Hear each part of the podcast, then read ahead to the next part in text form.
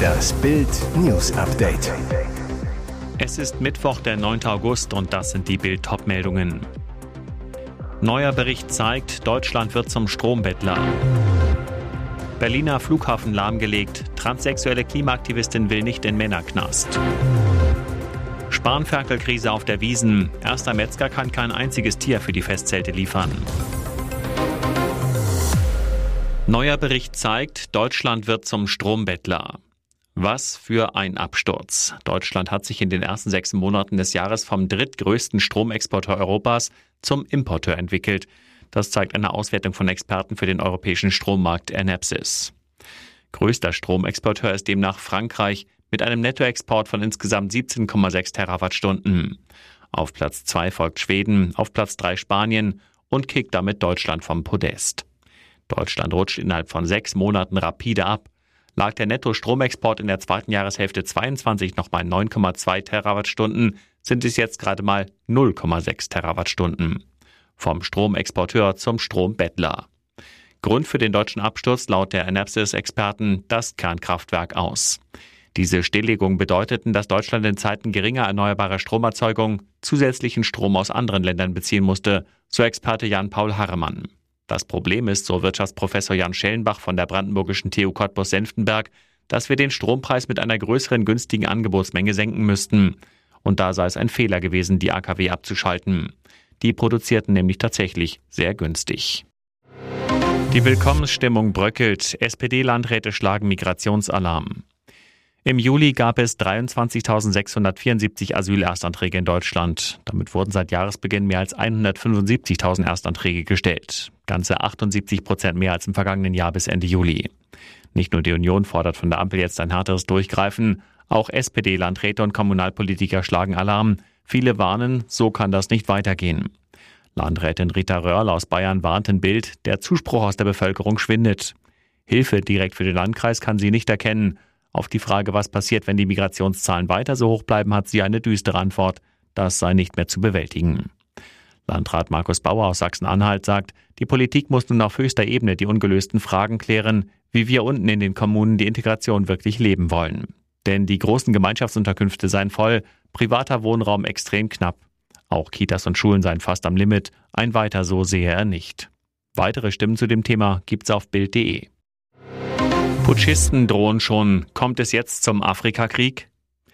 Nach dem Militärputsch in Niger hatten die Staaten der westafrikanischen Wirtschaftsgemeinschaft ECOWAS ein Ultimatum gestellt.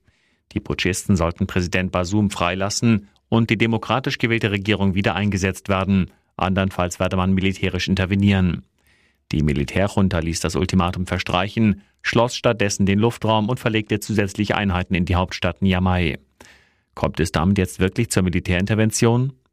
Die harten Drohungen der ECOWAS-Staaten mit einer Militärintervention sind vor allem innenpolitisch motiviert. Nach Mali, Guinea und Burkina Faso ist der Militärputsch in Niger bereits der vierte gewaltsame Machtwechsel binnen weniger als vier Jahren. Die Befürchtungen in den verbliebenen ECOWAS-Staaten, auch ihre Regierung könnten durch Militärs gestürzt werden. Doch wie sind die Kräfteverhältnisse tatsächlich? Angeführt wurde eine Intervention der ECOWAS wohl von den nigerianischen Streitkräften, der schlagkräftigsten Armee des Bündnisses mit gut 200.000 Soldaten. Diese allein sind nominell den Armeen Nigers, Malis und Burkina Fasos überlegen. Heute wollen die ECOWAS-Vertreter erneut beraten, ob eine Verhandlungslösung mit der Junta erreicht werden kann. Falls nicht, dürfte eine militärische Konfrontation näher rücken. Berliner Flughafen lahmgelegt. Transsexuelle Klimaaktivistin will nicht in Männerknast. Die radikale Klimaaktivistin Penelope Frank hat Ende November den Berliner Flughafen lahmgelegt, indem sie sich mit ihren Komplizen auf die Landebahn klebte. Ein Millionenschaden entstand, bis zu 4000 Reisende strandeten. Nun muss Frank eine Gefängnisstrafe fürchten, berichtet die Berliner Zeitung. Die Staatsanwaltschaft ermittelt. Da Frank amtlich ein Mann ist, droht ihr eine Freiheitsstrafe in einer Justizvollzugsanstalt für Männer. Doch in den Männerknast will sie auf keinen Fall. Auf der Geldsammelplattform GoFundMe fragt sie jetzt nach Spenden, um ihren Knastaufenthalt noch irgendwie abzuwenden. Sie schreibt, eine Gefängnisstrafe würde für sie als Transfrau direkt eine härtere Konsequenz bedeuten, mitten in der erhöhten Transfeindlichkeit in einer JVA für Männer. Anwalt Joachim Steinhöfe sagte zu Bild, biologische Männer gehören ins Männergefängnis. Wem das nicht gefällt, der begeht am besten keine Straftaten. Sonderregeln für überspannte Klimakleber sind im Knast nicht vorgesehen. Spanferkelkrise auf der Wiesen. Erster Metzger kann kein einziges Tier für die Festzelte liefern. Das beliebte bayerische Gericht Spanferkel wird knapp. Grund, es gibt zu wenig Ferkel in Bayern. Viele Aufzuchtbetriebe haben geschlossen, unter anderem, weil sie die Umstellung auf neue EU-Tierwohlsanktionen nicht finanzieren können. Wir haben zur Wiesen immer 300 bis 400 Spanferkel an mehrere Zelte verkauft. Heuer können wir kein einziges liefern, so Großmetzger Magnus Bauch. Die Bauern wurden gezielt von den Grünen gekillt, sagt er. Sie haben die Liegendhaltung von Mutterschweinen von jetzt auf gleich verboten. Hätte das langsam umgesetzt werden können, hätten wir jetzt das Problem nicht. Bauch ist sauer auf die Politik. Die haben nichts gelernt, nichts gearbeitet und keine Ahnung. Das hat verheerende Folgen. Im Umkreis von München kenne ich 40 bis 50 landwirtschaftliche Betriebe und nochmal so viele Metzger, die aufgegeben haben. Auch der Münchner Großhändler Willi Mühlbauer, spezialisiert auf die Verarbeitung und den Handel von Spanferkel, ist von der Krise betroffen. Er sagt zu Bild, das Geschäftsmodell Spanferkel gibt's nicht mehr. Es gibt kaum noch Aufzuchtbetriebe. Wiesenwirtin Silja Steinberg vom Hofbräu zählt zu Bild, wir haben heuer kein Spanferkel auf der Karte. Du bekommst es schwer her und es ist zu teuer im Einkauf. Das wollen wir unseren Gästen nicht antun. Und jetzt weitere wichtige Meldungen des Tages vom Bild Newsdesk. Sie hatte gerade erst die Liebe zum Reiten wiederentdeckt. Sängerin und Eurovision-Heldin Lena Meyer-Landrut hatte einen schweren Reitunfall. Bei Instagram hat die Sängerin bekannt gegeben, dass sie sich einen doppelten Kreuzbeinbruch zugezogen hat. Dabei handelt es sich um die Verbindungsstelle zwischen der Wirbelsäule und dem Becken. Au-Backe. Die Körperstelle zwischen Rücken und Po ist von zahlreichen Nerven durchzogen. Eine Verletzung hier schmerzhaft und gefährlich.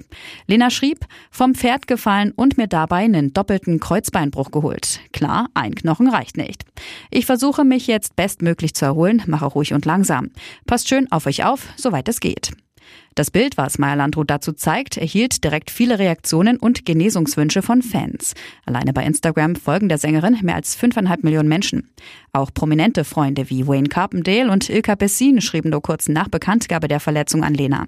So wünschte die als Cindy aus Marzahn bekannte Bessin, oh Gott, gute Besserung. Nanu, Entertainer-Legende Stefan Raab hat sich seit seinem TV Total aus 2015 aus der Öffentlichkeit zurückgezogen. Jetzt tauchte er scheinbar in einem YouTube-Video von Werder Bremen auf. Oder? In dem Video über das Trainingslager 2023 im Zillertal gibt es etwa ab Minute 8 eine Szene, die Fans ausflippen lässt. In der Sequenz schmeißen drei Werder-Kicker den Werder-TV-Macher Peter Balthasar in den Pool. Gelächter, Scherze, gute Laune. Und mittendrin TV-Star Stefan Raab. Denn da planscht ein Mann im Pool, der Raab zumindest im Video wie aus dem Gesicht geschnitten scheint. Die Statur, die Kopfform, der Bart, die kurzen Haare. Alles erinnert an Raab. Zum Schluss schwimmt doch Stefan Raab im Pool, kommentiert etwa ein Fan. Wäre das denkbar? Wohl eher nicht, denn Raab ist gebürtiger Kölner, somit schlägt sein Herz nur für den FC. Hin und wieder ist der TV-Star bei Bundesligaspielen in der VIP-Loge zu sehen. 2014 durfte Raab beim FC sogar mal selbst spaßeshalber als Trainer ran. Das laute Grölen der Spieler hörte man bis auf die Parkplätze vorm Stadion. Und wer ist nun der mysteriöse Raab-Doppelgänger? Bei dem Mann handelt es sich nach Bildinfos nicht um Raab, sondern um Werder Bremens Zeugwart Boban Aleric. Der ist seit 2019 im Betreuerstab des Vereins und bekannt für sein lautes Organ vom Spielfeldrand, ähnlich wie Stefan Raab. Diese Nachricht macht TV Deutschland traurig. Thomas Gottschalk wird am 25. November in Offenburg zum allerletzten Mal die Kultshow Wetten das präsentieren. Der Entertainer sagt exklusiv zu Bild, die Zeit der großen Live-Unterhaltung am Samstagabend ist einfach rum. Es ist jedoch nicht mein Abschied vom Fernsehen. Doch was steckt hinter seiner Entscheidung? Bild kennt die Hintergründe. Bild erfährt, das ZDF hat wohl nicht um seinen Star-Moderator gekämpft, damit er auch künftig einmal im Jahr Wetten das moderiert. Als der Showtitan spürte, dass es dazu keine Pläne gab, dazu die Schwierigkeiten, A-Promis fürs Sofa zu engagieren, habe er aus freien Stücken entschieden, Schluss zu machen. Gottschalk hätte nach Bildinfos nur weitergemacht, wenn das Niveau hoch geblieben wäre, was Gäste und Wettkandidaten angeht. Dies soll bereits 2022 schwierig gewesen sein. Bei Gottschalks letzter Wetten das Show wird seine langjährige Assistentin Michelle Hunziker nicht dabei sein.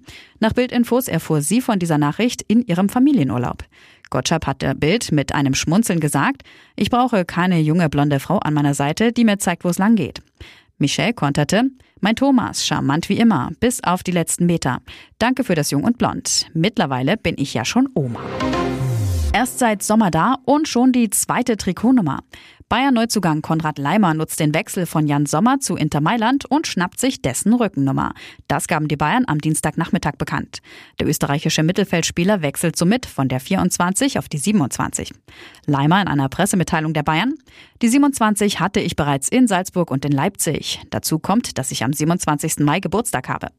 Damit folgt der Neuzugang auch auf seinen Landsmann David Alaba, der diese Rückennummer von 2009 bis 2021 beim deutschen Rekordmeister getragen hatte. Ich werde die 27 in Ehren halten. Es sind große Fußstapfen. Ich bin happy, dass ich diese Nummer habe.